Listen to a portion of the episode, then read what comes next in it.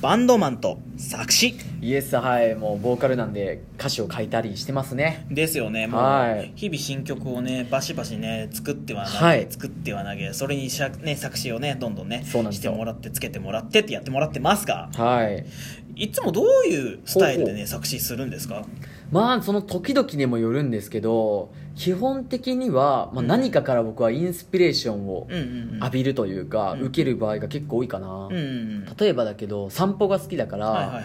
最近だとよくあの夜散歩をしたりして、まあ、見える景色とか、うん昼間と全然違うんですよ、うんうんで月とかを見うて、んうんうんこう自然にあるものからインスピレーションを受けて、うんあのーその自然にあるものと人間対人間っていう部分を考えながら人の心とか、うんうんえーあここ意外と似てる部分あるなとかうんうん共通点あるなってとこ探して、あじゃあ歌詞に書いてみようって書いた曲もあったりだとかあとは映画漫画、うんうんまあ、エンタメですようね、んまあゲーム音楽とかもそうですけど、うんうんからインスピレーションを受けることが多いのかなと、あとはちょっとね配信とかもやってるんうで、んはいはいはい配信の例えばじゃあその人間関係だったりとか、えーそうですね、まあ、配信で出会う人たちうんうんうんうんうんからインスピレーションを受けて書いたりもしてますはいはいはいはいそんな感じかな最近の書き方といえばえちなみに初めて作詞したのって、、はいつ何歳ぐらいの時ですかえーと初めて作詞したのは覚えてるのはえーとねいつかなでも5歳ぐらいの時早っ えマジで俺ねあの本も読むのが好きで、うん詩をねはいはよいくは書いいてたんですよ、家で渋いな趣味がそうで初めて飛行機に乗って、えー書いた詩がなんかめっちゃ短いんだけど飛行機乗っててあー雲のなんかあ雲の背中があるみたいななんかそういう言葉をね残したっていうあの伝説があるんですけどおお飛行機から深いのか、深くないのか分かんない ぞ飛行機から見える雲の上をみ、うん見てみたくて飛行機乗って雲上見えるじゃないですか、うんうん見たらあ雲にも背中があったっていうねあー名言をなるほどなんねかあれ背中なんだ背中っていう表現をねしたんですよその頃からちょっと作詞の、えー作詞をしておりましたねそんな感じでああなるほどうん僕ねなんかそうある作詞ねうんあれですね、最初初めてやったのは、うん高校3年か大学1年かあーまあはいはいそう、うんうん当時組んでたバンドでオリジナル曲をやりたいなっはいはていなったんですけど、うんうん誰も作詞ができねえ誰も作曲ができねえみたいな僕当時ドラムだったんですけど、うんえボーカルはボーカルにあの作詞なんかしてくれよって言って、はいはいお前の歌いたいことを書きゃええんやって言ったんだけそういうどこ全然書いてこなかったんで、はいはいもうちょっとね当てつけのように俺が3曲分ぐらい作詞して うん3曲分全部ギタ間に合ーわにせたもんだ曲作ってくれって言ってたけど作ってこないから当てつけのように自分で3曲全部作って全部自分でやってたの、そう、全部曲と詞を全部つけて えらいこっちゃ俺ら持ってきたぜ、おいみたいな。やれやれって楽譜も作ったからやるぞ、おめえらって言って、やってて、のをよく覚えてます。そう何でも嫌だったんだそうそうそう。まあ、けどやっぱりね、はいはい当時の作詞スタイルだったら、うんあの、エンタメエンタメやっぱりはいエンタメ見て、です自よね分の受け取ったものとか、うんうんうんなんだろうな、自分がその時見えた世界観はいはいを文字に起こしてみてっていう、うんうんのがやっぱりメインでしたねあとね初めて3曲だからぐらい作った時の1曲が松岡修造についての曲でした ね、あこれ聞いたことあるんですけどね僕は曲も聞いたことありますけこどれが意外に受けたってあいーうなねるほどなるほどもう勢いに任せて特になんか深いことも考えず松岡修造についてひたすら語るみたいなもうエンタメからインスピレーションっていうかエンタメを書いたんだねそうそうもうそのま もはまや書いて形にしたら修造意という外に受けが良かったっていうかね、面白かったよねあのそ曲うはあの魂の叫びみたいなねまあもう熱い人だからねそうそうそう、はいはいはいみたいなのを書いたなーっていうのはね、まあいい思い出ですけどね。うんけどなんだろう、やっぱりね、初めて作詞して、うんそれを曲として、人前で発表するそれなんですよね恥ずかしかったな結ー構恥ずかしいよねそうそう わかるわかるちょっと勇気が必要でしたね。勇気いるよね、うんやっぱなんか作品じゃないですか、うんうんやっぱこういう、まあ、心の内だったりするし、自分っていうもの人うんうんの考えを他の他者にアピールするってすごいでっかいことだと思うんですよ、うんうん僕はだからなんかさらけ出さないと歌詞って書けないし、なんか作ったような歌詞は、まあ、作ろうと思ったら書けるとは思うんですけど、それじゃあ結果作品としての意味はそんなに残らないかなと、うんうんやっぱり僕らはこうアーティストである以上はうん思ってることを形にしたいと、うんうんううんん、だからこそ勇気がいる作業なんですよ実はこれね、うんうんはそうだね、まあね、それこそね、うんなんだろうな。人前で自分の思いを、はいもうはっきり形としてはっきり喋るわけじゃないですか。喋りますよねそうそう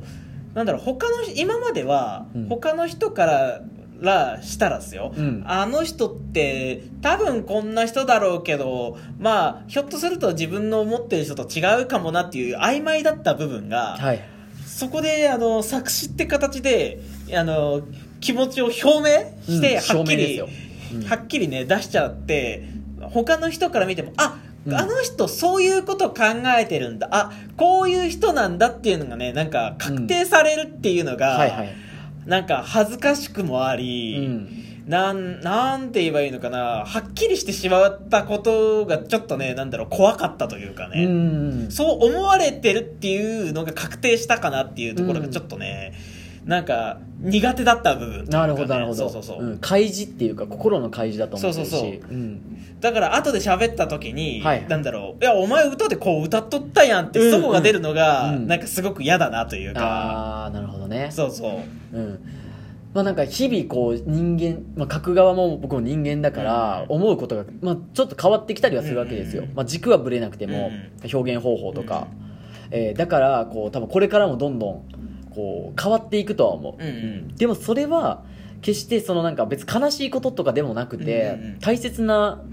あの要素やと思うんですよね、うんうん年を取ればやっぱり受け入れうんうるん感性も変わってくるし、うんうんででもだからこそ今こうやって生きてる感じるえーことを作品として残せる、言葉にして残せるっていうのはすっごい僕はね、うんうんあの大切なものだしなんか自分自身を生きたなんかノートみたいに残してる感じがして、うんうんすごい楽しいんですよね。ああ、なるほどね、結構今いいこと言 ったそれ深みのこと言っをたそれを言わなければ完璧 だった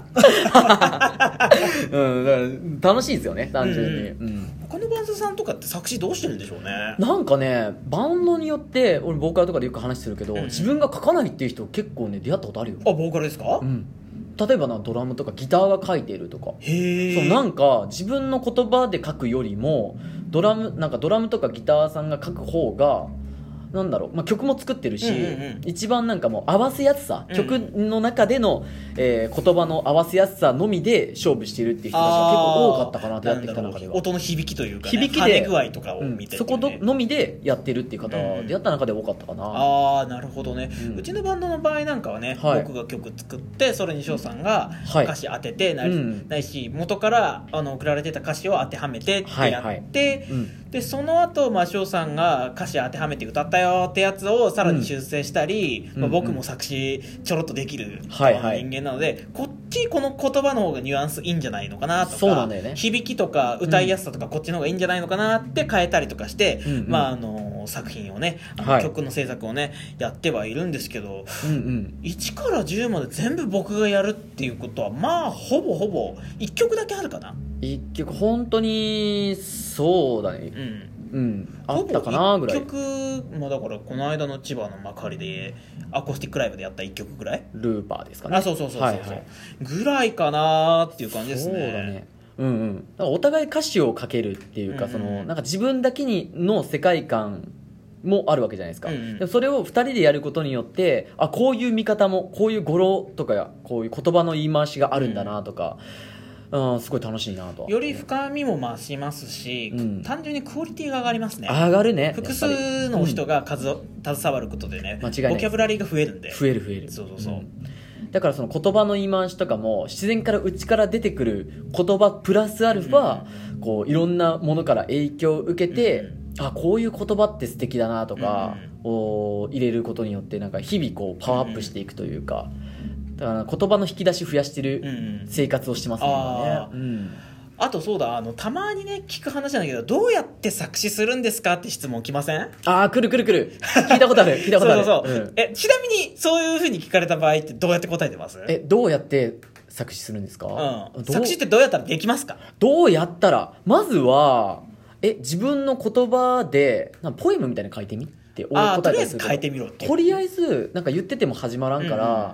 何かについて例えばじゃあ今目の前にあるんだったらスマホとかうんうんでもいいんでスマホに対して何か書いてみって自分の思ってることを、そこからなんか表現とか多分オリジナル表現出てくるから、ううんうんうんんやってみって俺言うまずやってみって、 うんうんうん